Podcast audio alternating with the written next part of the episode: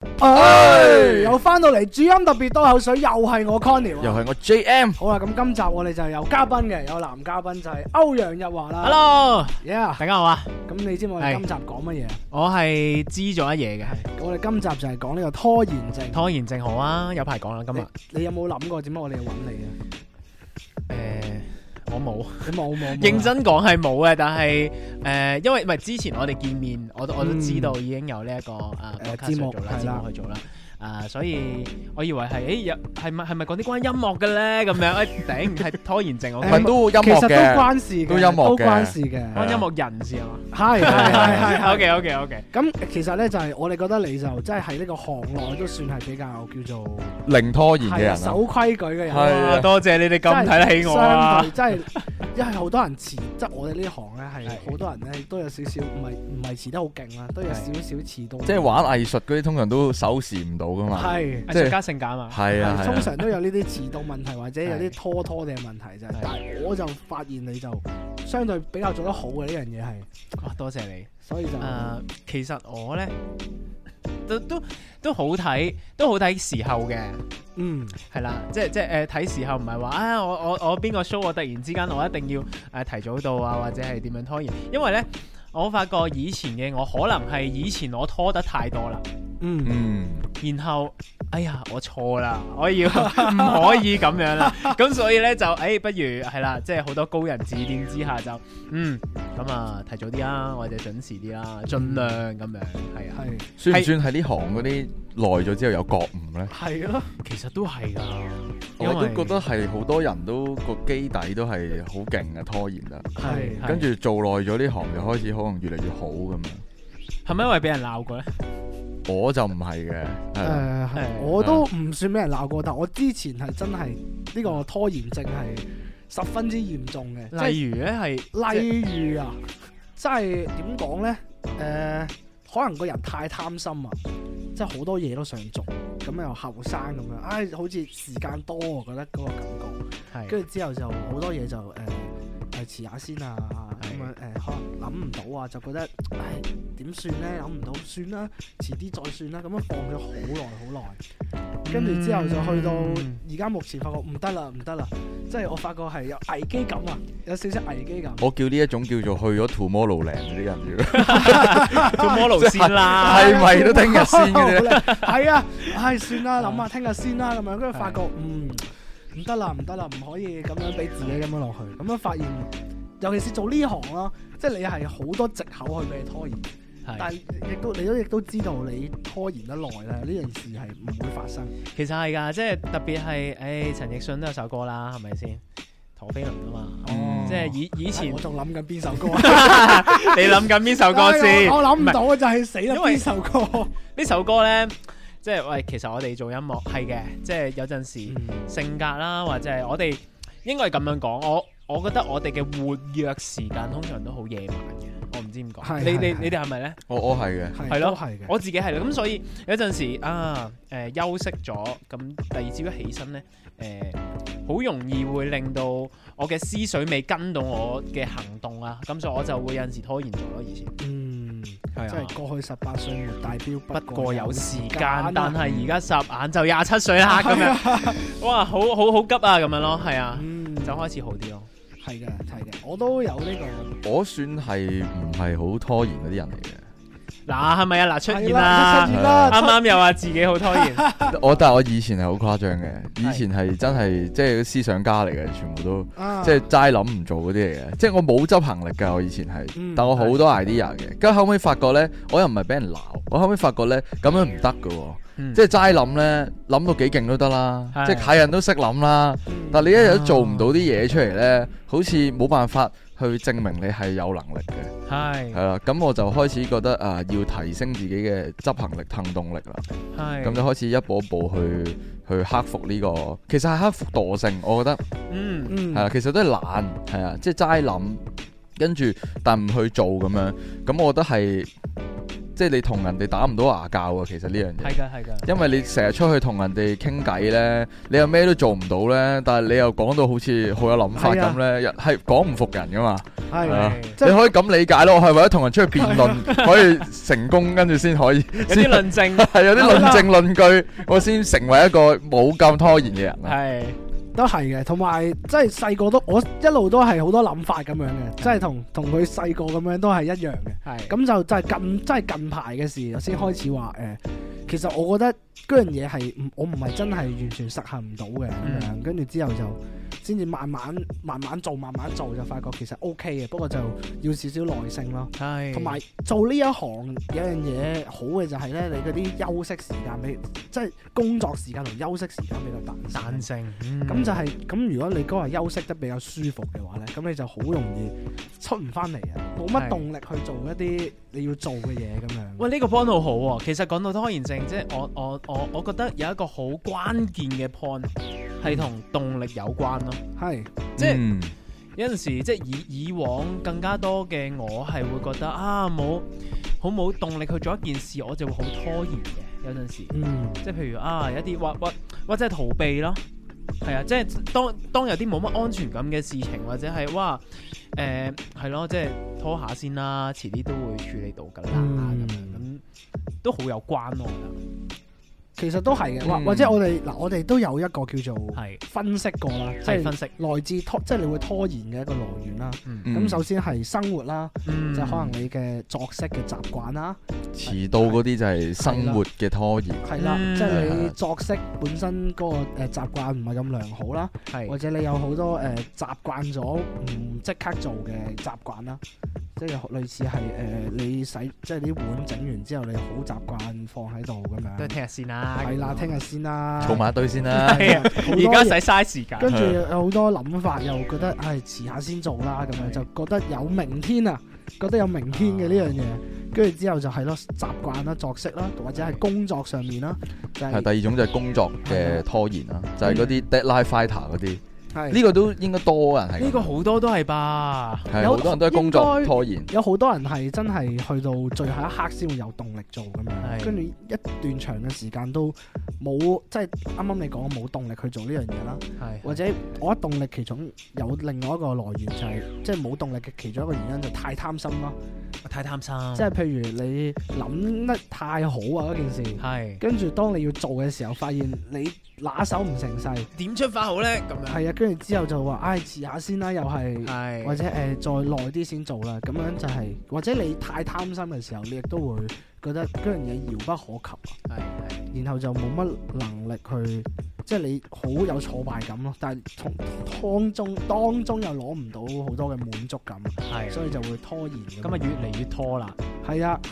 跟住之後拖拖下咧，個習慣唔好咧，就有惡性循跟住你累積到一大堆嘢未做嘅時候，你又會驚，環。係啦跟住好大壓力，跟住唔做咁嗯樣。係啦，或者 deadline fighter 咯，即係逼死自己咁啊。 嗯，嗯，係係，即係尤其是我哋做呢個行業啊係好容易有呢樣嘢嘅。嗯，即係你點講呢？你做咗未必有即時嘅成效俾你可以睇到，係係嘅係嘅，同埋你唔做嘅話，同埋你啱啱開始做嘅嗰個分別唔大。嗯同埋我哋都 freelance 咧，自己就自己老細咁咧，嗯即係冇人鬧你噶嘛，其實拖住先啊係。係係，除非你翻朝九晚五，你拍正常文職嘅，咁可能翻文員嘅，你有上司有老細幫住你做。咁我哋呢行冇啊，即係要自律啲，係要有啲覺悟先自律到咯。咁但係譬如譬如啲 team 眉咧，佢哋都會吹下㗎，定係互相吹下咁樣㗎。哦，關於呢樣嘢咧，嗱呢個都未有謂講 啊，我同你講。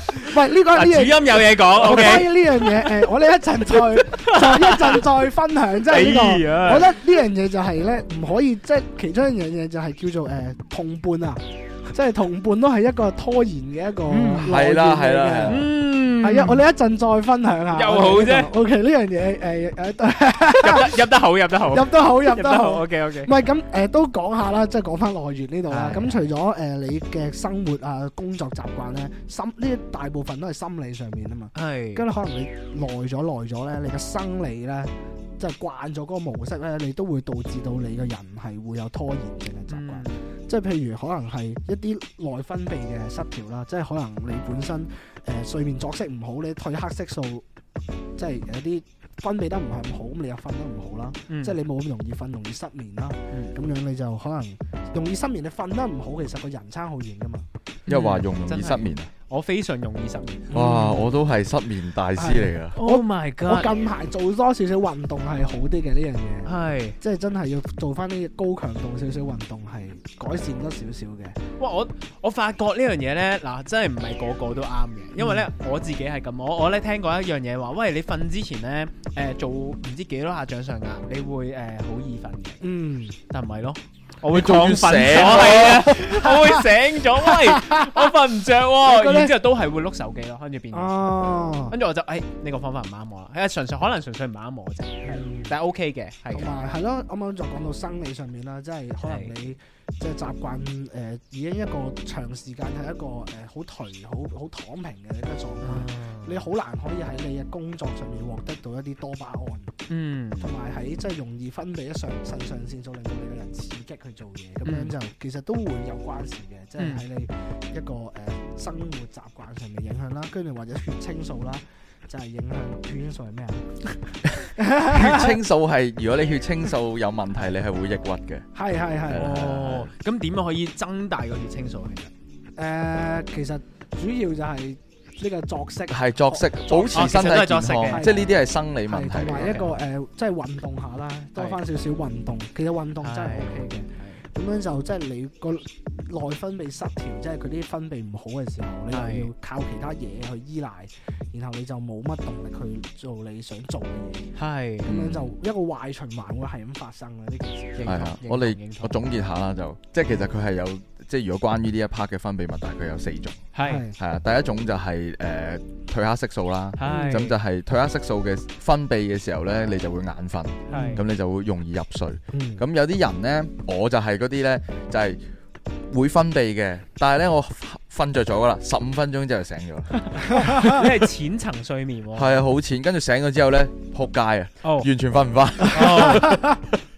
即係我就會咁樣咯，即係我都有啲失調嘅，如果你係一個工作狂嚟講係非常之好，係嘅，係係啊好。好多時間嗯係啊，即係瞓十五分鐘就醒鬼咗咧，咁我就都幾困擾嘅呢個嗯係啦。咁第二樣咧就啱啱講到咧血清素啦，嗯咁你要即係可能要 keep 住即係身體要健康少少啊，因為有啲人嘅抑鬱係生理造成，嗯即係佢就係血清素出咗問題，即係個人開心唔到啊，嗯係啦。咁仲有一種就係誒啱啱冇講到啊，催產素，嗯，催產素個名好似好核突咁，但係係但係佢係真好似唔係好啱我哋喎係嘛？誒都啱嘅，都啱嘅催。產素有啲即係有個戀愛感覺嘅感覺。啊催產素哦咧係會令到人產生幸福感嘅，但係要點樣分泌咧，就要同你愛嘅人有肢體接觸，係啦，即係要摧殘嘅係啦，係係真係嗰個真真係催催產，真係真係嗰個催催產係啊，咁，OK 誒，推點講咧？呢樣嘢可以係即係你佢唔一定係女朋友唔一定係啊，女朋友你可以可能係寵寵物物都得㗎，喂，哦，幾驚你講其他嘢。唔係啊或者或者嗰啲 喂，呢個節目， 我哋上 OK 哦兩集講嘅 gear 撚啊係啊係啊， ，gear 撚就係講嘅誒呃會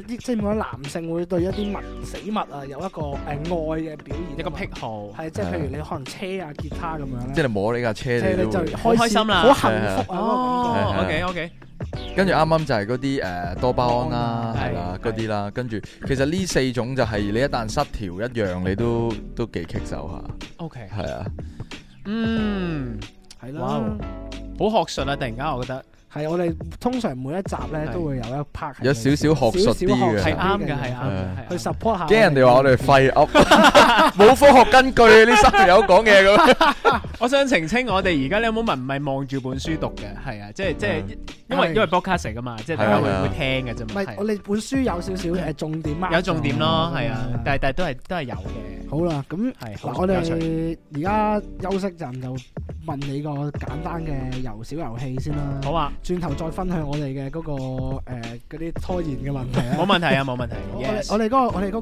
個表喺邊度啊？喺度喺度。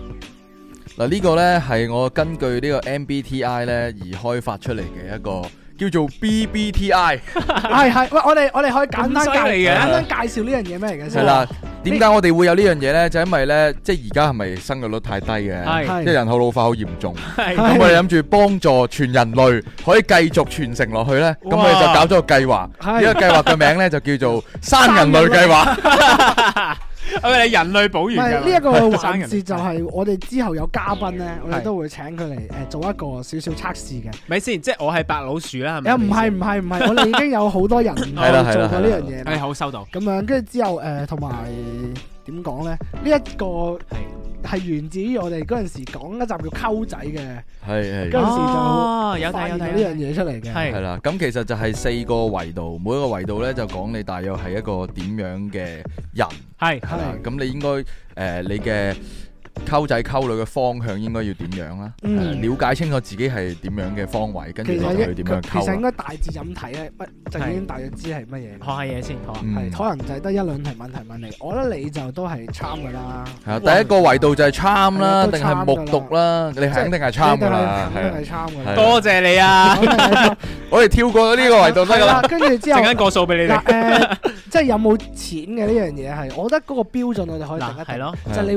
會唔會可以揮灑自如？咪物質定心靈先？物質嘅講緊。講緊物質嘅呢係 part 講緊物質係嘅，即係啊有物冇質嘅錢嘅嗰樣嘢係真係睇你會可唔可以用錢解決到你所有嘅問題，即係呢個錢唔係一個問嗯題先。係呢個呃我覺得誒，暫時呢一樣嘢大家都算係窮嘅嗰樣嘢。我覺得做音樂我哋已經可以納入咗喺 pool 呢 Poor 個。啊啊，係啊係啊係係係係係，好多嘉賓都係咁嘅，係因都為我哋係啊請親嘉賓都係啊 artist 咧，唉，吸引力法則啊！呢單 嘢冇辦法，跟住咧。係第三個維度呢，就係咧呢度呢，就比較私人啲嘅啦，嗯就係呢，你係一個誒、呃、經驗豐富嘅，即係感情經驗啊豐富嘅人啦，定還是係一個青頭仔咧？偏向邊面多啲？哦唔係青頭去到邊個程度先？即係你可能拍得即係幾次拖行？我哋三次啦，我哋三嘅標次準啦，係啊三三次次啦標。準啦，誒，即咁係我三次以下或以上咁樣。哦，咁啊，誒，可能啱啱好去到唔係青頭咯，哦，即係經有經驗啦，偏向有經驗啦。啊誒，少咯，少經驗咁咯，少經咯， O K，有啊小經有咁我哋當係少有嘅經經驗驗㗎啦係。嗯係啦，OK 係 OK，咁，你拍拖方面呢，你注重肉體多啲啊，定還是注重精神世界多啲呢？哦心靈喎，心係靈上心靈派嚟啊喎。咁就係 C 內協咯 E M 啊誒 C P E M 啊， ，C P E CPEM 係一個調酒師嘅性格 喎，真係嗱，我哋講翻下呢一調酒師係點玩 club 法咧，咧呢一 club 咧，係我哋叫做軟飯翼，喎。 唔係點解叫即係 O K 喎，誒，其實你 P 嗰度都已經係軟反型啦，係嘛但係其實唔一定窮就係軟飯噶嘛。啊？O K O K O 係 K，係係係，咁就真係誒調酒師性格係即係係類似係誒，你會容易啲同人相處，真係好容易同女仔好 talk 得啊，好 talk 得啦，哦嗯我即係幻想到喎，係即係你好容易同女仔可以傾到偈先啦係，跟住係之後誒你又有魅力噶嘛，即係人哋會覺得調酒師 O K，係有一個獨特嘅魅力嘅，呢嗯個就係係係調酒師嘅哦嘅一類人咁樣。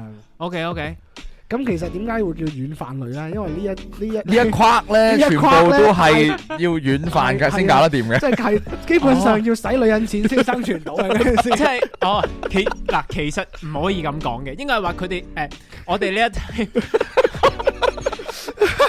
你嗱你繼續講，都係實力嘅一種嚟嘅，係係當然係，我哋係咁認為我嘅，哋係咁認為唔使擔心啊！我哋我哋兩自己個，我哋兩個加埋阿 Jason Jason 都係呢一 club 嘅人唔係嚟，我哋暫時 Let's go check 嘅所有人咧，都都係係呢一 part 嘅 人。 O K O K O K，唔係，我覺得做即係做 artist 係係係偏向呢樣嘢，係係因係。為可能你做明星，點解都要遠份？因為你做明星都好，嗯，你都係需要女需要支持者係嘅，需要女性支持者，係梗係啦咁樣。係啊係啊，我我認同啊，係啊，咁而呢一框嘅人呢，嗯你適合揾嘅伴侶呢，就應該係啱啱好對面呢一框嘅人，嗯就係事業型嘅人啊。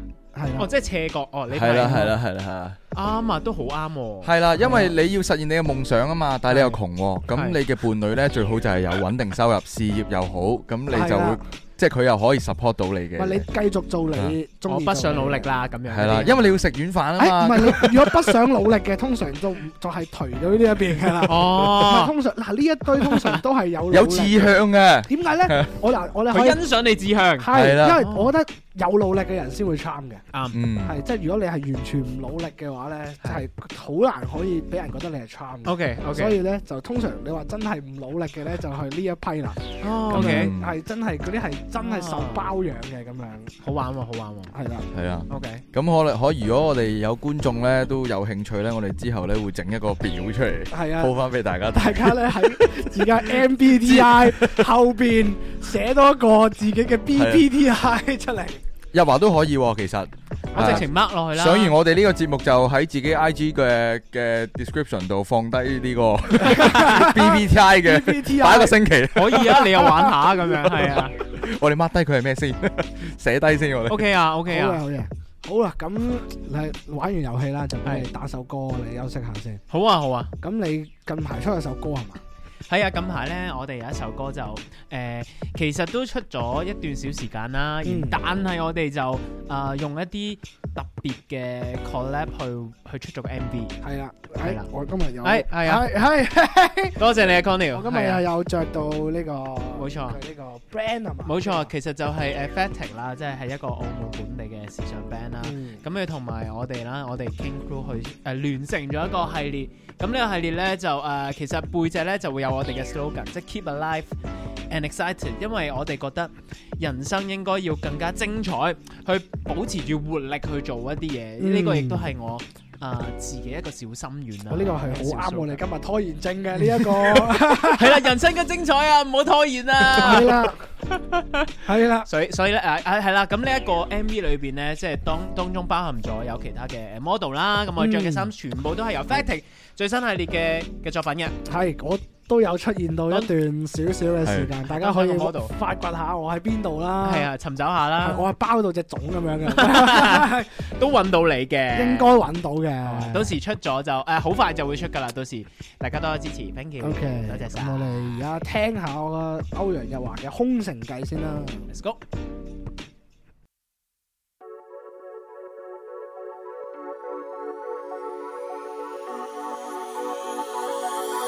I love you。夜雨兩默然掠過，寂寞夜長夢破，天曉掩蓋了星座。一靜靜問誰是我，混沌內難道破？大城內這小家伙，推開那扇窗，空得如結霜。於街角已沒市民沒人。相識那故鄉，怎麼似震央？慌張到發作狂奔。心害怕像雪崩，滅世就降溫。鬧市沒了街坊，不見古跡，形同陌生。成我的過奔，成我的這生。成那自我於空虛裏唯願寄望神。成我獨個奔，成我獨輕身，成那自我找不到正身。成我獨個奔，成我獨變更，成那自我怎麼覺醒全沒過問？我。如靈魂會肚餓，盼果腹地痛楚。又靜靜問明或暗，幻象內誰自困？愁城內陰掩光陰，敞開那扇窗，空得要結霜。真空裏已沒事實，沒塵歸返那故鄉。哭聲似震央，星海裏誰在灰響？心害怕像雪崩，越世俗降溫。鬧市沒了街坊，不見古跡，形同陌生。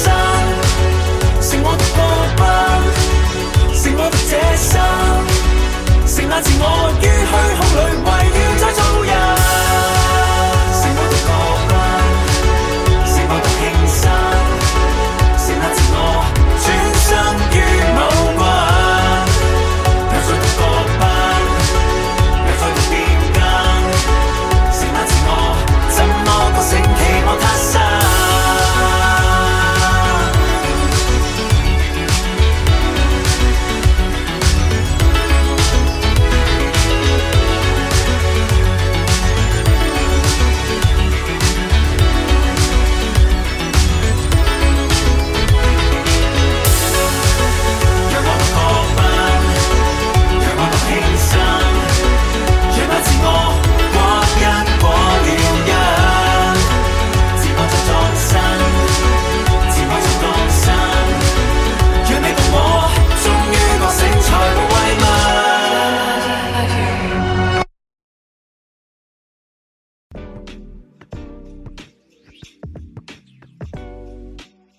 好啦，翻到嚟啦，我哋繼續。係啊哇，其實我覺得你啱啱個 slogan 係真係幾好嘅。我而家我哋有個即係呢個節目嘅少少期許，就係希望大家可以勇敢啲做自己，即係中意做嘅嘢啊啦。嗯就即係唔一定係我哋之前講過成功，就係可能話大家係需要一啲勇氣去做翻自己中意做嘅嘢。呢樣係大家出生嘅權利嚟嘅，我覺得係。係所以就係咯，都幾啱今日嘅呢個拖延症主題啦。你呢首歌。其實空城計係啊，真係做自己，即係尋找自己咯。我哋創作嘅時候，甚至乎呢一個 MV 去到後邊就係講緊，因為誒、呃填詞係小黑老師嘅，哦，係啊係啊係啊即係咁佢嘅風格就好新心靈啦。即係今一次我都好好好榮幸揾到佢做呢首歌，咁都係講緊 去到最後啊。一個迷失嘅自己，去到有啲方向啦，然之後去到哦，OK，我終於知道，誒、或者我對自己有多啲了解，去行我自己嘅路啦，嗯，即係都係咁嘅一個心路歷程。嗯好啦，咁我哋嗯咋咋林分享我哋嘅刺激嘅，我啱啱係有猶豫嘅，點解你奸笑咧？因為 我啲隊友係會聽呢個節 目嘅，係啊， 嗱，等陣先。係個個都聽嘅，仲要係我覺得咁成隊都聽嘅我咯。覺得我覺得我啲隊友唔會嘅，哎 呀，哎咁呀，你講先啦，我講先啦，唔係期待嗱，我可以婉轉啲講啦，係即係我覺得誒，即係你要令到自己唔拖延咧，就一嚟可能你揾一個誒同步伐嘅伙伴好緊要啦，係即係咁樣大家可以互相去到誒，即係牽制住係咪叫牽制啊？即係支持住互大相家誒。誒係支持係啦住牽引大啦，家支持係啦，支持住大家啦。好似嗰啲日本嘅叫咩基本基本嗯係啊，嗰啲就土摩德住，係啊，一 齊數料，即係一齊去俾動力大家做啦。咁但係如果你嗰個身邊嘅隊友部分唔同嘅話咧，你就會好容易 OK，即係我影響到嗰陣時，嗯，咁你就會有一個究究竟係你個誒感情上面嗯誒要破裂啊啦，定係究竟誒你要繼續走落去，你想做自己做嘅嘢咁樣啦。哇，好沉重啊！突然間呢個又唔係好沉重啊嘅，同誒、我有一個少少嘅 point 嘅就係、誒呃係、即係如果大家想做一啲自己中意做嘅嘢，盡量唔好將你嗰樣嘢安排到需要好多人一齊去完成嘅。嗯呢、個即係誒、當然你係一個好有領導能力嘅人，你係可以做一啲誒好大嘅 project，即係誒、呃一次過圍埋好多人去做一個大 project，嗯然後有一個誒好、大滿足感。我諗誒、即係譬如你嗰個人數越嚟越多一齊完成，個滿足感係好大嘅，真係好爽、好舒服嘅呢樣嘢係。但係即係假如你嗰樣嘢完成唔到嘅話咧，咁嗰個挫敗感亦都會好大。嗯所以就誒、呃我覺得如果大家啱啱開始要做一啲誒、呃即係啱啱嘗試做一啲自己中意做嘅工作啊，或者中意做嘅呃 project 啊，或者另外一啲嘢就盡量嗰樣嘢可以令到自己一個人都可以完成到嘅呢樣嘢係好緊要嘅。即係從簡從小開始做起會易啲，係係嗯唔好真係成日都覺得一定要一齊做嗰樣嘢先有意義嘅。嗯即係可能嗰陣時可以好簡單，但係你要喺中間可以獲得滿足感，或者慢慢一步一腳印完成落去呢樣嘢都好緊要。嗯即係可以靠自己咯。即係我細個都會覺得誒、呃可能大家一齊做嗰樣嘢會有意義啲，自己做就冇乜意思，但係發覺。咁假如你個身邊嘅嗰個人嗯同你嘅想法已經唔同，或者你哋中意做嘅嘢開始有少少唔同嘅時候，你就〜嗯好容易會令到你迷茫啊！究竟誒、呃我應唔應該同佢做？即係大家點樣傾呢樣配合咧？嗯或者誒、呃你自己應唔應該自己出嚟做一啲自己中意做嘅嘢咧？但係我即係後尾我發覺其實係誒點都需要你自己去做翻一啲你自己中意做嘅嘢好緊要。即係人係自私嘅，嗯咁就你都要面對翻少少嗰份自私。你可以同你即係即係當然你都可以同其他伙伴一齊做另外一啲嘢，但係你唔可以冇咗自己完成嗰樣嘢咯。同埋你當你自己完成得更加多嘅嘢嘅時候，嘅人係即係你 feel 到你會成長咗，即係你嘅能力高咗，你亦都可以同唔同其再唔同嘅人一齊去做更加多嘅嘢咁樣。我覺得呢樣嘢就好緊要嘅。係同埋即係講翻推緊拖延嗰度，就係因為大家有時越嚟越多人，你嘅嗰個因素可變因素就多咗好多啊，係咁你就會容易啲就唉，好容易傾唔到啊，即係定唔下唔到個定一個決定，除非你係一個誒、呃、領導能力好高啦，你可以話晒事嘅一個人，係咁你就可以做，即係你就容易啲喺呢個團體入邊有更加多嘅，因為即係走遠啲咁樣咯。嗯咁如果你太多人，大家都下唔到定論，咁就好容易做一樣嘢就係、唉，下次先講啦，翻去諗下先啦，諗諗下就冇噶啦，好多嘢就會越嚟越係咯，去到一個時候你拖得耐咗就會開始，你覺得唔需要呢樣嘢，認同啊，因為咧，我我我都好好多經驗係，譬如同人哋誒、呃一齊誒傾合作啊，或者係點樣去假設啦，我哋要拍一個 MV 啊，我哋要同好多唔同嘅 party 一齊去傾。其實誒嗰、種步伐真係好重要，即係如果嗯 miss 咗任何一個 point 冇推進落去嘅話，可能成個 schedule 就會不停去褪後褪後，係嘛？即係。嗯呢一個就係、啊 MV 都還好啦，咁但係你哋嗰邊係啦，即係仲親密啲嘅，可能仲會有呢種情況。係嘅，都係嘅，所以就我而家就會盡量去發展，即係唔係又唔係可以用發展呢樣嘢，做一啲我自己可以做到嘅嘢啫。嗯，盡量唔好，或者其實唔一定淨係自己嘅，即係伙伴或者乜嘢，可能你想同啱啱同人講合作啦咁、嗯樣。咁你譬如你諗得嗰樣嘢太美好啦，係你覺得一定要好多人咁樣做，或者嗰樣嘢夠完整先係嗰件事嘅，咁你就即係你個目標 set 到好大。係咁可能咁你同人合作，人哋可能真係唔係好中意，或者啲少少問題咧，咁就可能傾唔到，咁你嗰樣嘢就成件事放咗喺度噶咯喎。嗯係啦，跟住之後就咁，盡量就培養到可以用自己能力去做嘅呢一個方式啦，例如拍 MV 咁樣啦，係即係可能有條箍誒、要即係你你大家都知道你拍個好靚 MV 一定係要好大條箍，好多人幫手噶啦咁樣。係但係係咪自己一個人，即係或者可能三四個就一定拍唔到個好 MV 咧？我又唔覺得係。嗯即係你亦都可以喺靠你自己能力去創造一個喺嗰個能力可以做到最好嘅嗰樣嘢嘅。係當你再有多能力，你咪先再做第二啲嘢咯。嗯咁樣就係可能就係都同埋可能講太貪心嘅嗰樣嘢。係我因為我之前都好多一啲叫做諗法啦，即係想拍一個好即係好正嘅 MV，跟住好好好嗰件事好靚啊，好有意思啊，跟住誒覺得一定會誒、呃即係你唔知點解會覺得好多人睇啦，但係你發覺其實唔係噶嘛，你拍得咁靚，其實未必係真係好多人睇㗎嘛，呢個好現實嘅問題。係，但係自己中意咯，係係啊，嗯跟住但係咁當然又要錢啦咁樣，咁你知 band 仔一定係冇乜錢㗎啦，咁樣就拖拖鞋。係嘅咩？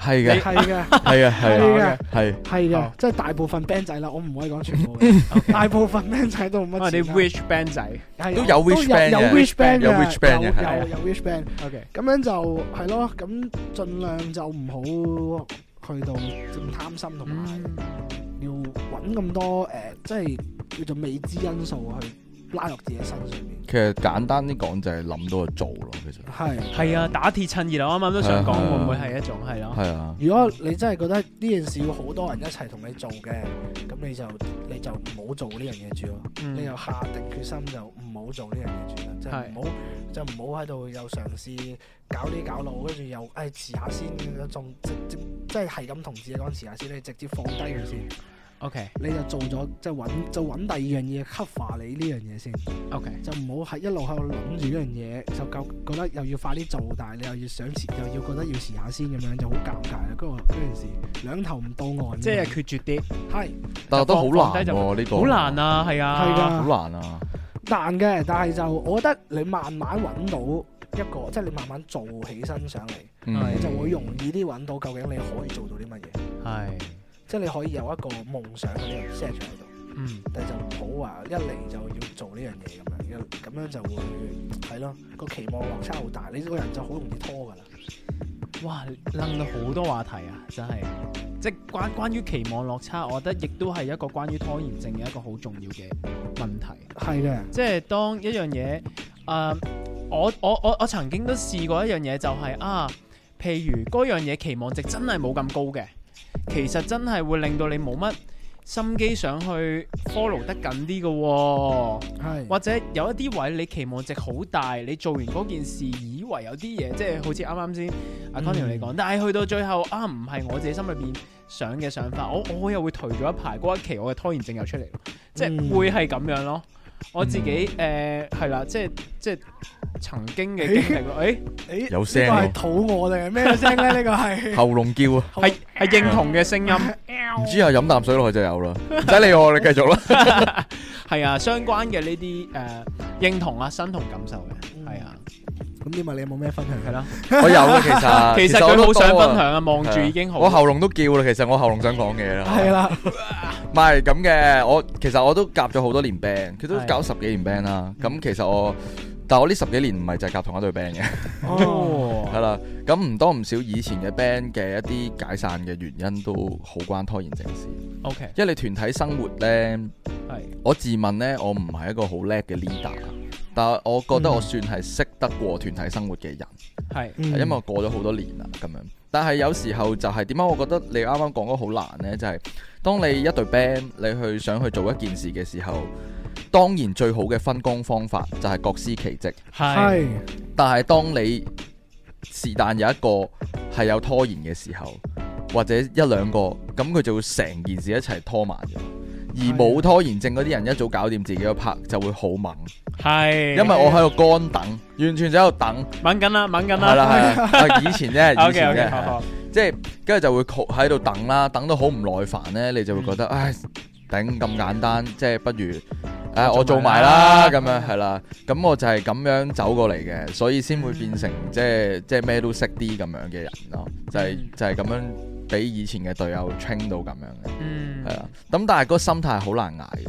嗯，即係係你特別係你自己做好晒自己個 part 嘅時候，跟住佢又繼續拖，跟住拖到你頂唔順，跟住你都去做埋佢個 part，就好似屋企啲碗嗰啲嗰個例子咁樣。嗯即係成家人都唔肯洗碗，去到最尾一個頂唔順嗰個洗，嗰、個洗碗嗰個人就會好心理好唔平衡，你就會覺個得能量唔好嘅，係啊，你個你洗出嚟，你洗呢個碗，你都係 keep 住有負能量咁洗嘅，你會覺得哇搞錯啊！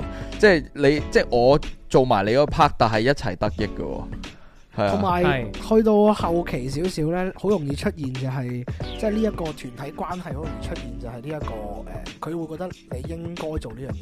係嗯即係，好容，即係呢樣嘢好容易出現嘅，即係佢可能佢點講咧，佢冇咁看重呢樣嘢。我覺得好多大學生應該更加容易係 get 啊到係啊呢樣嘢。你啲分組 project，你係啊有啲 free rider，你唔係 free rider 嗰啲，你係想殺咗佢噶嘛？係係啊㗎，陰公個分又一齊攞嘅，跟住仲要你係冇做過嘢嘅喎，仲要白白分個分俾你咁樣，係啊㗎，嗯即係就係嗰種 feel 咯，係啊。我後尾我就發覺咁樣落去唔係辦法，嗯因為我覺得呢、個既然改變唔到人哋呢，就改變自己嘅諗法。係嗯係啦，咁我後尾係點諗呢？就係、我發覺原來唔係人人都相等嘅，即係個能力上，嗯係有啲人就係唔擅長做某啲嘢，有啲人就係即係擅長做某啲嘢。係嗯會唔會係我覺得各司其職要分工嘅時候，我分錯咗呢？嗯都可能係嘅。係啊，呢、個都好大可能啊。其實即係如果我分工，我分咗一樣佢唔係咁擅長，亦都佢唔係咁自如嘅嘢嘅時候，佢就會拖咯，因為難啊嘛，對佢嚟講。或者佢個能力唔喺到嗰度嘅時候，佢對嗰樣嘢嘅價值都會降低咗少係少。真嘅係啊係係啊啊係啊係啊，咁佢就可能會拖住唔做。咁後尾我就認真諗一諗，哦，原來唔係個個都有相同嘅能力嘅。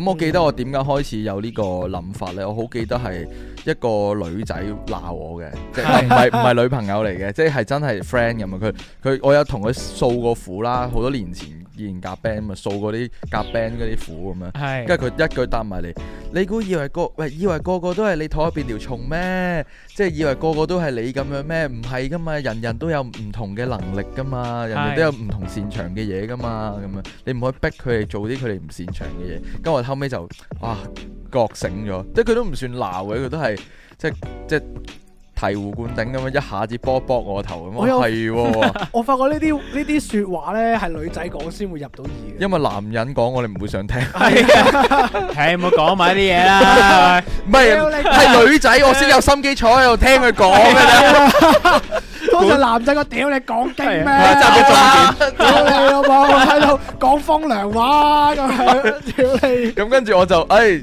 覺醒咗啦，啊係喎，咁跟住我就仔細去留意自己嘅隊友，Ừ. 亦到依家呢一刻都係嘅。我即係我而家做團體活動，我都會係好仔細去留意自己嘅 member 係佢係點樣嘅人，咩係性格嘅人，嗯佢擅長做啲乜嘢，咁我哋再去分工。咁其實相對嚟講係舒服好多。你呢樣嘢令我諗起咧，即係會唔會係呢個就係近排啲人咁 hit MBTI 嘅原因咧？ MBTI 本身喺日本同韓國呢，係職場用得多嘅。係咯，即係诶、喂，起碼我認識你之前，喂，我知你你係呢個人喎，咁我點樣去同你對答咧？咁樣或者點樣去同你相處咧？咁樣都係關相處事。哦，死啦！係啊我係一路都唔係好 care 呢樣嘢嘅。所以後尾我就搞到自己成個 X 教授咁樣咯，哦即係生活上都係，即係如果係啱啱到步呢個環境係，我就可能都唔出聲，係睇清楚全部人係大概係點樣嘅人，我掌握得到，跟住我再開始講嘢，嗯誒呃咁樣聰會明啊舒服啲咯。即係你分工起上嚟，你都易做好多。 ，OK，啊，你知道嗰個人係好衝嘅，係咁你係負責，咁佢你安排啲佢係要向前跑嘅嘢，即係係前線啲嘅 frontman 啲嘅，有啲人就係負責即係參謀嘅。係咁就係好明你顯個嘅。你個你個 MBTI 係咩話我係 INFP 啊， ？I 哦哦 I 我記得 IMFP 個名係叫做調停者啊嘛。好似你又話係你又話好唔似係 care 呢啲嘢我。有，因為 我有我有記，都通因為常都係咁啊！喂，你星座係咩唉啊？死啦，大撚鑊啦！我而家我水洗都唔唔 清係。好多種講法㗎，有啲叫做咩治療者，有啲咩叫咩哲學家，但係嗰啲名哦係人哋賦予嘅啫。係啊係啊係係啊係啊係啊！調停者哇！唔係因為我咁啱我誒嗰個我前排拍一套劇，係跟住佢哋咧個個都係 INFP 嘅，個個咁犀利咩劇嚟啊？唔知點解個個都係，跟住我 就 OK 開始 search 係啊咩做乜個都係咁，我就 search 係咩嚟嘅，咁樣我就有少少印象。咁你有冇玩過你自己係咩咧？我係 ENFP 啊，喂，我同你一模一樣啊！哇，係一模一樣喎，我都係喎，係咯， 都都 ENFP 其實都似嘅，其實係性格上都似嘅就係最緊要係睇呢樣嘢啊！即係我自己都有時都會咁樣睇身邊嘅人啊，睇係睇自己嘅伙伴咧嗯係。即係譬如 E 嘅人咧，愛傾啲咧，你哋真係啱比較做幕前嘅嘢多啲，嗯係啦 OK。咁所以你哋可能咧做幕後嘅嘢咧冇咁仔細，冇哦咁兼顧得咁好。嗯係啊，係各啊各有擅長嘅位置係啊係啊係啊。咁反而冇錯叫你哋執啲好 detail 嘅嘢，即係叫你今日去做混音，你應該搞唔掂啊啦。我係會坐咗喺 度咯，啊即係可能要，可能要做啲精細啲嘅，就可能辛苦啲咯。會我爆炸係咯嘅係會爆炸咯，真係啊係真係嘅，嘅真係嘅。我會諗到有無窮嘅方法同你講我想點咯。你會但雲係我唔知遊點操作咯雲遊太空咯，做啊係到後啊，但我唔知點操作㗎咁樣咯。喂，通係啊啲人成日話我哋呢一個 E ENFP 係唔係好識講人話啊嘛？係啊，即係溝通完之後，佢你可唔可以唔好講得咁複雜啊？即係簡單啲啦，唔得我嚇好簡單，嗯好簡單啫喎咁咯係咁。啊，我哋係唔識講人話嘅。啊有趣。但係你哋其實都有另一個用途，就係你知道自己係咩人咯，係你知道自己乜嘢啱自己做，係 嗯乜？嘢唔啱自己做。其實相對嚟講，你都冇咁會冇咁容易拖延，係有拖延症咯。係呢個都係真嘅。了解下自己都係一個好好嘅，係即係你接受咗自己呢樣嘢唔會做噶啦，咁你就唔好再嘗試搞呢啲咁嘅花絮。認同，其實都係了解自己，即係話我以前嗰種拖延係因為誒、呃又唔可以話唔了解自己嘅，只不過而家知道自己想要啲咩，唔唔想要啲咩，你可以好快決定到，或者係。嗯學你話齋啊，我我我唔再去諗嗰件事，我做與唔做，或者我接受咗人哋，然之後，但係我發覺自己就冇乜興趣嘅，喂、嗯不如就一做我哋 stop 咗啲啦，係啊，嗯或者唔做呢樣嘢，即係咁樣咯。哇，同埋呢個嗯應承咗人哋之後唔做嘅呢樣嘢係好大鑊。哇，承諾咧，係啊，即係你開頭都仲會覺得誒 OK 哦啦，一次半次咁樣咧，你係慢慢發覺你嗰張誒叫做 credit card 係 credit card 開始咧碌爆，碌爆。咗，咪你就你就開始死啦大鑊啦呢樣嘢，唔好話俾人標籤㗎，係啦，冇揾幾多錢都搞唔掂啊！呢樣真係啊呢樣嘢係啊係，，所以就我覺得都係一個好好嘅方法，就係、呃真係如果你知道你自己唔係好想做嘅咩，你就真係拒絕啦，係啊，係啊。就就唔好俾自己拖嗰樣嘢。係啊，同埋我我發覺拖延症係一個最容易出現嘅標籤嚟，或者遲到啦。嗯係？嘛？即係因為咧，我聽過一句説話咧，好鬼重啊！佢話咧，誒、其實呢，當你诶、呃每一次出現準時嘅時候呢，係最好，因為點解呢？因為你每遲一分鐘，人哋個腦呢就會等緊你嘅時候啊，係諗緊你一分鐘嘅內容嘅壞話。哦譬如你遲半個鐘，其實佢諗咗你好多，喂。佢幾幾時未到㗎？喂，佢哦佢份人都係咁啦，跟住諗好多嘅衰嘢㗎啦好，似係不停喎浮現㗎啦，係啊，你唔但係你可以準時唔會㗎。你唔可以俾時間佢喺度諗你啲衰嘢冇錯，係啊，即係其 其實就係咁簡單啫嘛。哦，係啊，當你遲到，你就會不停好容易會有一個咁嘅印象去俾人哋啊。佢未到啊，諗下嗰啲衰嘢會唔會係因為點點點啊咁樣係啊開始湧出嚟㗎啦嗰？啲人話邊個未到就講邊個啦，咁樣係啊，誒佢平時都係咁嘅，就開即係始講開就咁啊哇係喎，呢個係一個好好嘅攞個方法嚟哦係啊嘅，即係猛同自己講呢樣係啊嘢。調整呢個心態好好喎，我唔可以俾佢唔好俾佢講，唔好有人話病。唔可以俾佢覺得我有啲咩唔好，唔好俾佢講我壞話。 yes，唔可以俾咁就成任何人講我壞話，我就第一個到。係啊，功咁就成功咗啦。 係啊，係啊，可以喎呢個。哦我講翻你哋壞話啊到我。冇錯，你坐低嗱，其實都係換換翻角度。啊當你坐低咗嘅時候，人哋遲咗一分鐘，你就開始用呢個想法諗人哋。其實係噶嘛，你一係啊遲到，即係嗰個人一遲到，你實會開始討論嗰個人，係唉，例遲噶啦，係每一個人都會噶嘛。係啊係呢樣啊，嘢所以我我聽完呢句説話嘅時候，我自己更更佢叫咩警惕咯，係啊，嗯係嘛？係咪咁警如果惕咗？如果咁係兩個人嘅約會，咁樣係點樣咧？睇咩對象咯睇，咩對象咯睇咩對女就唔怕嘅，我就就好遲現到一個實鐘，遲嘅。到一個鐘 O 點？ K 嘅，我都 O K 嘅。誒三個鐘，三個鐘我會揾地方做住其他嘢先。係啊係哇！你好等得喎，我我好等得，㗎，我時間小偷我好勁㗎。係咯，唔係，其係實啊都係嘅，睇你睇，其實睇咪睇嗰陣時係做乜嘢？係即係如果你係睇等睇戲嘅話，咁就尷尬啦。冇做開頭嗱，我冇做開頭唔得嘅睇戲。哦，即係如果咧，我同人哋睇戲咧，即係男又好，女又好啦。如果睇唔到個開頭咧，我會覺得好唔完整 啊。嗯你直接搣咗張飛買個下一場，我哋食個飯先。咁又唔會，咁又嬲得滯，咁唔會好嬲嘅。但係我我覺得悶悶不樂，係啊，或者呢套戲如果真係好好睇咧，嗯，咁可能真係要二刷先搞掂。啊係啊係啊，咁唉，sorry，咁咪二刷咯。咁如果佢可能嗰啲係咧，嗰啲戲院嘅 marketing 嚟嘅，即係嗰個人係喺嗰個戲院做妹嘅，就特登係你約你睇戲遲到嘅，就逼你逼你二刷，係啊，咁佢要同好多個人一齊睇戲喎，可能係嘅，佢係佢專陪 睇戲難為咗佢喎。專陪睇戲嘅人。哦，我都少同咩料 friend 睇戲，其實我都越嚟越少，哦我，OK 都越嚟我都越嚟即越係少同 friend 睇。我啲 friend 遲到嘅問題都嚴重， 所以以免有呢啲即係拗撬發生，就直接唔好同 friend 睇戲都唔睇。睇啦，嗯，通常係一係就一班人一齊睇，係一係就同女朋友睇，好少就同 friend 睇戲啦，已經係。越嚟越少。同 friend 睇戲嘅話，通通常都會講，唉，我翻屋企睇，睇波得啦，係嘛係？啊即係啊咪足球啊？都咩都係同 friend 嘅。睇足球咯，係啊，睇波都好睇嘅，睇睇睇波都好睇，係睇波可以遲到。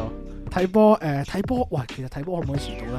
都遲嘅，你要遲到嗰啲人都係會遲係到。咯，我自己身邊就係成班 friend 係有一個遲到王嚟嘅，都好嚴重嘅。佢嗰個遲到嘅單位係段鐘起 跳，段中計嘅，即係我哋試過咧，成好班誇 friend 張咧啊！去食一間嘢，嗰間嘢咧係食粥底火鍋，哦，係啦，某粥底火鍋啦，佢係計鐘嘅，即係佢八點鐘食到十點幾咁樣。係啊兩個鐘後就唔俾啦。九咁點九點半到咁樣。頂係佢嘛肺，佢真係臨完嗰半個鐘佢先到咯，係啊，咁好過分。咁你唔係唔係啊係？sorry，你唔係應該多謝佢咩？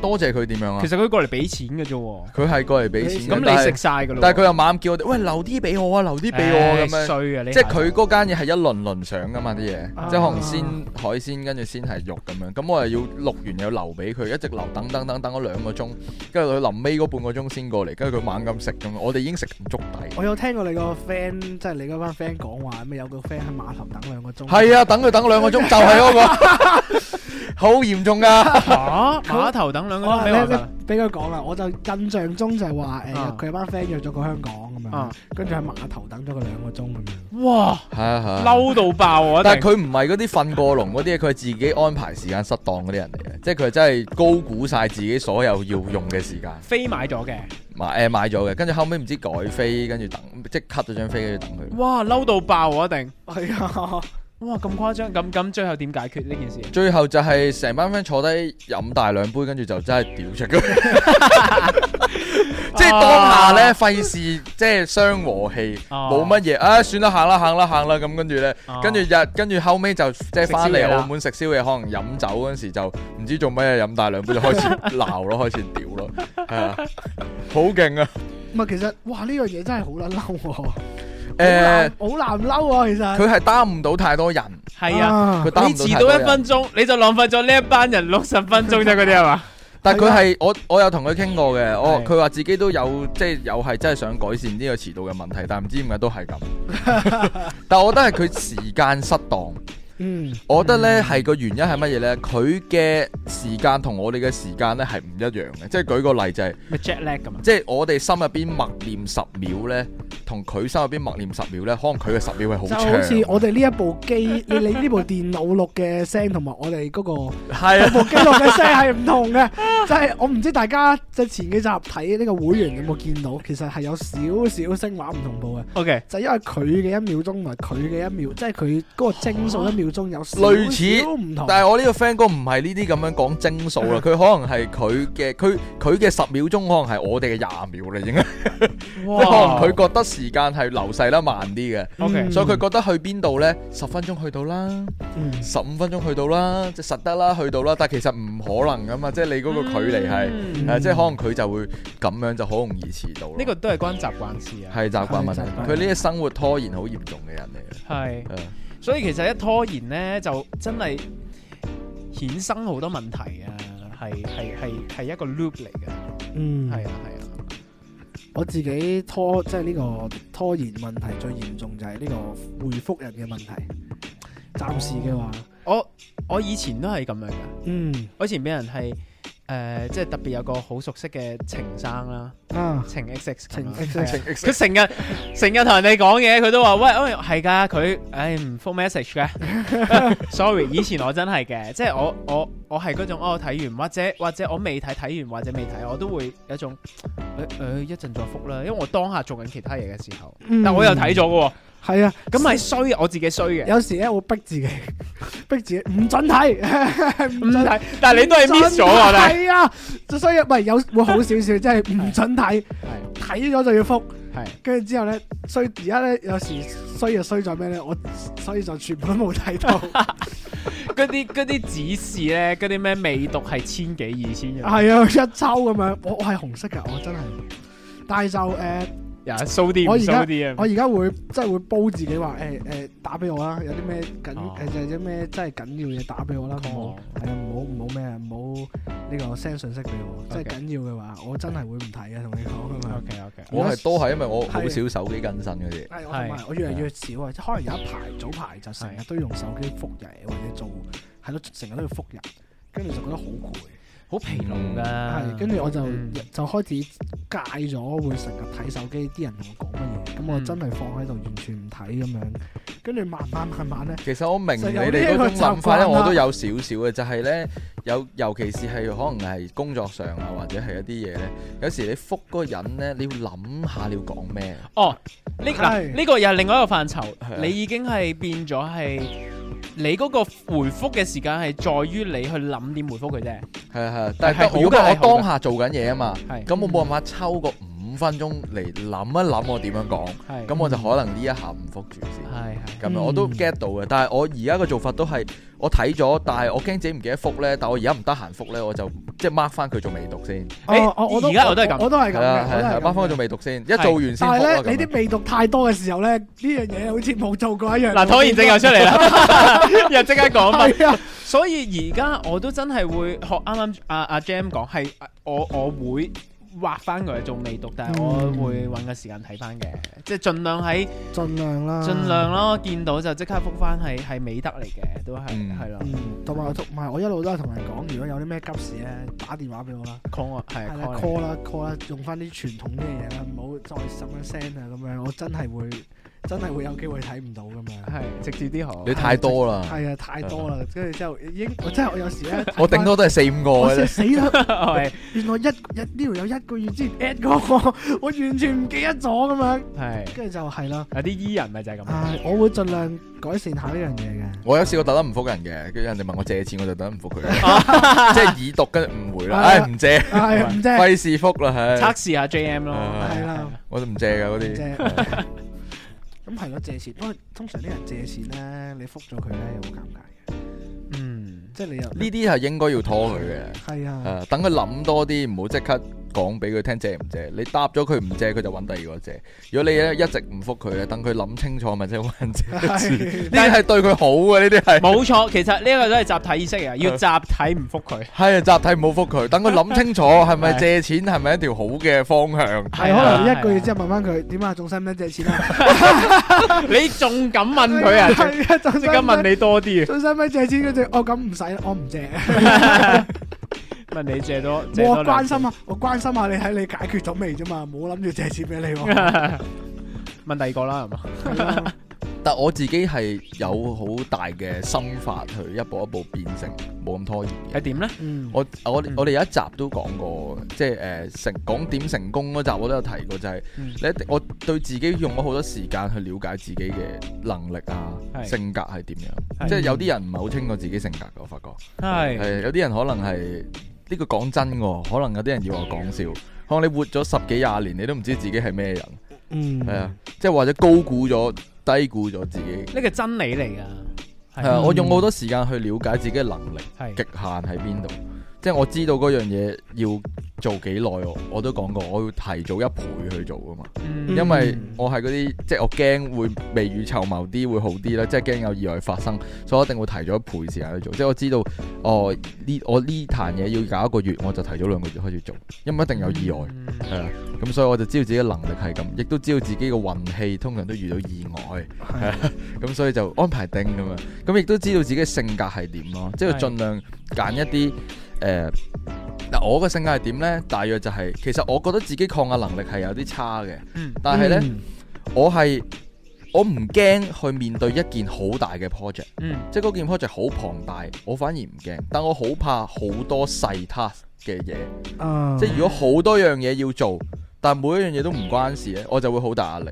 係啊，我都唔好得嘅。但係如果你係一件事，但係好大嘅咧，反而我又唔驚一喎。嚟就一嚟就扯爆我，係就啊唔好慢慢折磨我。我已經清晰啊嘛。即係你舉係咪個例就係、譬如話你一篇幾萬字嘅論文，我又唔驚喎，但係你好多篇好細嘅 assignment，我就好驚 啦。可能你要寫一篇誒好好嘅論文，一幾幾萬字，係同埋要你寫一百篇一百字嘅小短文咁樣。我覺得寫一百篇小短文，我會崩潰咯。 OK，有啲人唔係噶嘛，有啲人覺啊我得反而係相反係啊咯。我反而真係係要係要我寫一萬字論文，我冇咁，可能我動力會大啲。哦，咁咁好好啊，都好好啊係，好好啊。咁你了解呢樣嘢之後，你就適當地調整自己嘅工作模式。係你係專揾一啲大啲嘅嘢嚟去做。 係如果真係冇辦法遇到好多好細嘅 task，你當揾方法串連佢成為一件好大嘅事嚟做，係嗯我係咁樣，或者交俾人哋做。咁啊，唔使我拖延啦，係啊， 變咗人哋拖延啦。我就可以有機會屌柒你啦！你做係啊乜嘢拖我我？試過同 friend 講呢啊 個，我試過同 friend 講呢樣嘢，跟住我 friend 話：你呢啲係老細性格嚟㗎。咪啱啊！老細性格就係做大 project，啲冧審嘢交俾啲細做 嘅。好認識下呢位老細。呢個佢哋話：，嘿，OK 啊，你 keep 住呢個得㗎啦。你話要請助手啊，你咁樣其實係。我覺得咧，做得 artist 或者呢個行業嘅人咧，大部分都係呢個性格嘅。我覺得係係即係大部分都係中意啲一一大抽嘢，又唔係特即係好唔中意做啲細啲識濕文碎書嘢。嘢係啊啊，係啊，我最驚嗰啲嘢啊。咁係啊咁咁你咧 c o n n y 你啱啱即係講到心得啊嘛，JM 分享咗嗯心得。我近排嘅誒有一個可以改善咗自己嘅一個誒少少嘅動作就係摺被。哦，即係每一朝起身就摺被。 work 噶，咁你唔會再瞓翻上咯。係啊係啊係啊係係啊！跟住你你跟住之唔講咧，你瞓翻上你會再摺過咯，又要。係跟住睇你都。但你會唔會因為唉唔想接皮唔起身先咁樣？ 會有呢個可 能性啊？誒誒誒嗱，我而家因為我真係我朝早多咗啊，其實有嘅，都會嘅， 都會有嘅。跟住之後開始唔冚被唔係但啦係，但係連你被都唔使住。我咪 冇攞過張被出嚟啊！係啊，打破咗佢拖延，屌解決拖延症啊啦！嗰個冷氣開到啱啱好，唔使冚被啊，系唔起身，都冇，一路都冇拖過，冇做過，係啊係啊，接咩啫？唔起身都未開始啊，點拖延啊？ ，OK，又唔係嘅，即係誒，因為我近排就誒有做運動，咁做運動呢啲誒，我覺得門檻都高嘅，即係你個係人身體未去到咁上下係誒，嗰個能力咧做運動係真係好攰嘅。係咁我因為近排做運動咁就咁就折皮啦，咁折皮就真係會令到你個人醒啲嘅。係即係你，假如你係真係翻嗰啲誒叫做朝九晚五嗰啲工咧，咁如果你朝早願意接呢個皮咧，你個人嗰個精神狀態係會真係好咗嘅。嗯同埋誒，我會飲水咯，如果真係幫埋身體嘅話，就係飲一杯暖水，嗯，接完皮之後就飲一杯暖水，好識享受生活啊系，咯，係即即係係正少經嘅少哦少動作咯，呢啲係。 ，OK，咁係真係會令到個人係精神啲嘅精。神啲，精神啲，咁你個成個人狀態又好少少，咁你嗰個日嗰日嘅嗰個就冇咁容易有即係拖延嘅問題有啲。係係係，咁誒、呃其他嗰啲就係嗰啲誒又係嗰啲呃相對高門檻少少噶啦。嗰啲咩七點起身跑步嗰啲啊嘛，四點四點鐘嘅洛杉磯係嘛？係啊，呢啲就高唔係高門檻少少就係、呃煮飯。煮飯哇，好高門啊！你朝早起身煮飯，誒呃唔係，即係又唔一定係朝早起身煮飯，即係你哦留一個時間俾自己煮飯或者清誒嗱，佢就係清潔嘅。我係清潔㗎。清潔我就誒、呃清潔我就冇即係咁咁勁嘅，但我會煮飯，係咁但係都都會洗翻自己煮嗰啲嘢嘅。係，我好中意洗碗㗎，認真㗎，認真㗎。喂咁咩？我好係咩，因為我一陣係。間上嚟食餐飯係，啊，但係我好中意煮飯 啊我好中意洗碗㗎。點解咧？就係因為我覺得洗碗好舒壓啊，係哦即係啲好邋遢咧，跟住你洗乾淨佢咧，跟住你就會好舒服咯。係即係其實洗碗對我嚟講係一個減壓嘅活動嚟係嘅。係，同埋你可以專注喺嗰個空間，即係嗰個嗰個嗰個係嘛嗰個狀態啊嘛，係係係，係同埋煮飯都係嘅。係即係啲人話煮飯會睇片，我煮飯從來都唔睇嘅，即係你可能睇你都會突然之間 miss 咗，然後就好專心咁樣去 OK。煮你嗰兜嘢食咁樣。哇，煮飯睇片，我覺得高難度啲喎。唔係咁，嗰啲主婦話會睇片咁樣噶嘛。哦其實唔係啊嘅，你播嗰條片就純粹有聲嘅㗎，你你完全冇，你完全冇聽佢講啲乜嘢。哦，即係個糖咧係兩茶匙，但係其實佢搞緊啲好似嗰個廣告咁係樣。你當你真係聽歌咁樣，完全冇聽嗰首歌係乜嘢，你就係純粹有聲咁樣。但我覺得我呢個清潔嘅減壓習慣係好掂嘅係喎， work 嘅，係因為一箭雙雕嘅喎係，即係你又可以減壓之餘，又可以做埋家務。因為我我唔係淨係洗碗嘅，我喐啲就執下間房嗰啲嚟嘅，即係我會嗰一排就嗯啊好大壓力啊，執下執房先咁。你係咪執到處女座嚟㗎？我唔係啊，我唔係啊，我啊。講下嘅。係係我有啲似，但係但係都係土象星都座，係土象星座，係係嗱，又開始講我都係係啊好我都識係喎，真係。哦係啊，我都係土象星 座。 OK，我都有啲嚴重嘅，我都 係即係，所以我啲 friend 啊上嚟我屋企話點解？哇！你屋企咁整齊嘅，完全唔似一個音樂人 嘅房。我話唔係，即係都亂嘅，但係咁啱我執咗啫，即係呢排執咗啫。哦，你要睇下我間房啦。係啊，你你你你要請佢上嚟你屋企多啲咯。我間房係亂到一個係一個，點解唔執咧？就點解拖住唔執咧？又唔好 話，其實冇話拖住唔執，我係真係就係唔想冇執，諗住執。啊我冇， 諗住由執啊。頭到尾冇諗住執啊。唔係因為就係覺得冇問題哦咯。哦係啊，冇問 題。咁喂，點講咧？誒，我又唔介意瞓嘅地方少嘅，嗯即係我中意黐埋，即係我張床係誒，譬如。係拍牆嘅，，四尺床咁樣啦，我係嗯拍住嗰個邊瞓嘅，咁我越嚟越少啊個空間。但係我就係瞓到係要黐埋去咁樣。跟住但之係你後都係唔執嘅，誒，我真係唔執嘅，我諗諗下真係真係冇諗過。你係咪好嗯似有啲頂唔順啊？少少，見到可能會頂唔順，但係 OK 點講咧？我發覺我執咗揾唔到嘢啊，我會，哦，我唔知點解喎。我我一但係你執自己執就唔會揾唔到啊！我會你記得㗎嘛？嗯我會㗎，會揾唔到㗎。哦我，執咗揾唔到嘢， O K，係唔執先至揾到嘢，我唔知點解，好搞笑。好神奇喎呢個 point 同。埋同埋，如果我真係會執我間房嘅原因就係佢哋攞我間房排嘢，我就會執。哦哦，即係都係方便到人噶嘛，誒、都係嘅，即係即係要有外力驅使佢先會執啊。其實都係動力嘅問題係啊啦。動力嘅但係問題但係係老老實講係，我係即係點講咧？我係還好啫，即係冇乜，我話需要特別要執佢咯，係嗰個意欲咯。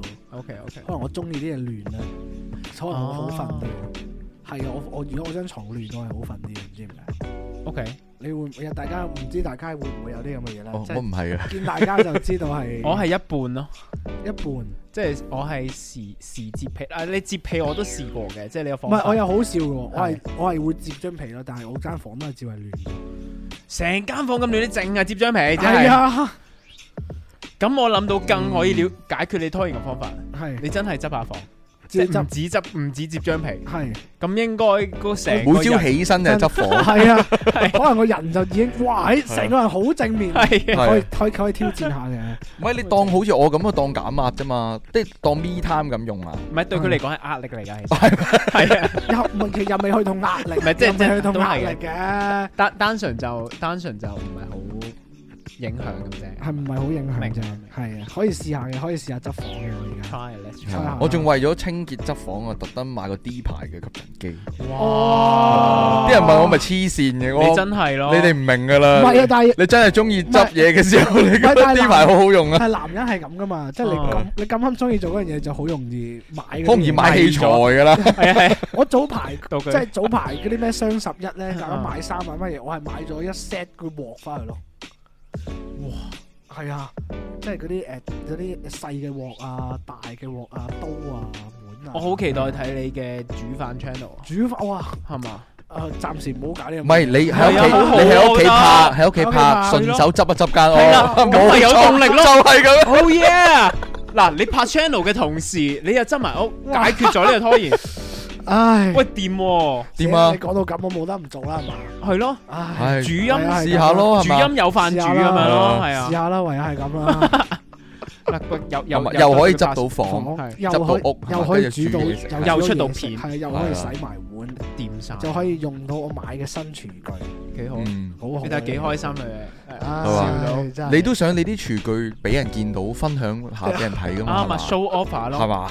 一定要㗎嘛？再買新廚具。係冇辦法啦，唯有係咁啦，係啦，我睇下研究下點樣拍得好睇啲啦。唉執靚啲間房就得㗎啦， 就拍得好睇㗎。喺間房就開開箱係開零食嘅咁樣，即係開零食每一個地方都諗到個 topic，咁你就可以解決晒成間房。係啊，直直用埋我間屋佢，去到每一個角頭都係有一個有一個一段片嘅喂正元素。係啊哇！唉真係多謝你哋幫我諗咗咁多啊。係梗係拍啦，咩戲係啊？啦 唔好客氣，咪係啦，都係改善你拖延症啫。冇錯啦。 都係。所所所以嘅即係同伴幾咁重要，我哋督促咗你啊。唉，真係嘅喎，你係啊即係如果你同一班即係誒執行力強嘅人一齊係啊，即係熟啲 friend 啲，你個人都會執行力強啲嘅。真㗎係真㗎真係㗎真㗎。嘅真嘅，啊我都覺得係嘅。咁冇計啦，翻去執房啦。喂嗱佢講咗㗎啦，我應承今咗㗎啦晚。，唉，我今晚又你返去執完記得自己出翻個啊係 story。剩翻， 真係喎嗱，story 見呢單嘢唉，我而家錄翻低個 story 先。承諾咗，唉，你係啊，係嗱阿 Connie 話佢要誒呃執好佢間屋啊嘛，同埋係執完之後，跟住再拍翻個 story 俾係大啦家睇翻。同埋之後出誒煮嘢食嘅 channel 啊嘛，係唔係係係越講越唔 channel，多係唔係拍條煮嘢食嘅唔因為片，係煮嘢食係啦嘅片，係係係好。唯有係咁啦。好，係啊以此為證。係 OK， OK，好。哇，真係冇啊！掂冇啊晒逼下自掂晒己，逼下自己啦。幾唉，喎，幾好啊！係係咯。嘛？自律人生由而家開始，嗱，我我幫你督促下，你多啲邀請我上嚟托。哦， 我每一次上嚟就督促你，真㗎驚咗我啦，跟住執咗房未啊？每次見你就問。唉，唔得啦，好啦，今集就要開始，唔可以再俾呢啲事間發生啊！好啦，好啦，我哋正唔係真係講嘅，我哋而家而家我哋節目咧就加咗個新環節，就係咧會誒呃每個星期啊，即係佢出嘅呢一集咧，都會介紹一個活動啊，係或者誒可能 show 啊，俾大家去到參與嘅。好啊。咁我哋今個禮拜推薦嘅呢個活動咧，就係呢個 OOR 嘅演唱會。嗯，就係我知道咧，誒、雖然飛就賣得七七八八啦，咁樣但係咧都仲有人想買飛，大家去上網留意下啦。同埋有一個誒、叫做 Wow s u Sleep 嘅 band，就係有嗯人 band 嚟嘅，係、啊嗯我哋影響我哋都誒係咪澳門啊啦？澳門一隊英國嘅重型樂隊係啊啦，啦，英國出嚟啊係啦係啦嘅，影響我哋澳門嘅呢個重型音樂都好深嘅一隊 band 咁樣，嗯我哋都推薦俾大家睇嘅咁樣啦。嗯咁同埋啱啱就有啊日華嘅空城計啦，喂，thank you。嗯係啦，咁我哋今集就再總結一下啦。咁係今集就講呢個拖延症啦，就講咗點樣去誒呃呢、個，即係有啲點樣來源啦，點樣改善啦。嗯咁我嘅改善就係誒唔好淨係接屁 啦，就執屋啦執房係啦，洗 碗、清潔係啦，咁樣就其實係 O K 嘅，真係大家誒、有少少小動作誒。養一個良好習慣係真係幫到自己嗰嗯個拖延症嘅咁樣。好啦，咁最後啦，咁我哋今一集嘅呢個極樂密碼咧，即係呢個新環節啦。好期待，我都好期待我哋聽每一到。集咧嘅最後嘅十秒鐘就會介紹，即係就會講啊一個係極極樂樂密碼。密碼，係咁極樂密碼呢個就明嘅就明啦，唔明嘅就自己係 Google 下啦。 O K 啊，係啦，咁今集嘅極樂密碼就係 S N S S，喂，重新讀一次。 今集嘅喂今集嘅極樂密碼就係 S S I S 九五一。O K。嗯 OK，好啊好啦，我哋今集就就係咁，就係咁就到呢度啦就到呢度啦。好，真係好心虛啊好啦，你。咁多謝晒日華先啦。 Thank 好啊 you，thank 好 you，thank you，Jam。咁我哋有機會再請請你上嚟一齊吹下水啦。 Yes， OK，好好，我哋下集再見，下次見。拜拜拜。